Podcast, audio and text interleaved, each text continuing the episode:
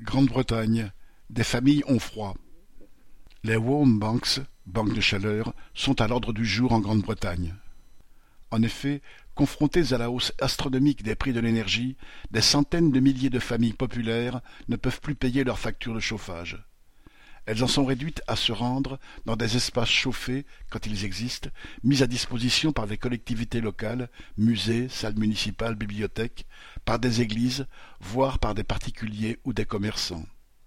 Un reportage télévisé a montré ainsi un boulanger bienveillant mettant à disposition une salle aménagée au-dessus de son four les grandes entreprises britanniques annoncent des profits records, en particulier les compagnies d'énergie, qui ont gagné 170 milliards de livres, 193 milliards d'euros, en deux ans.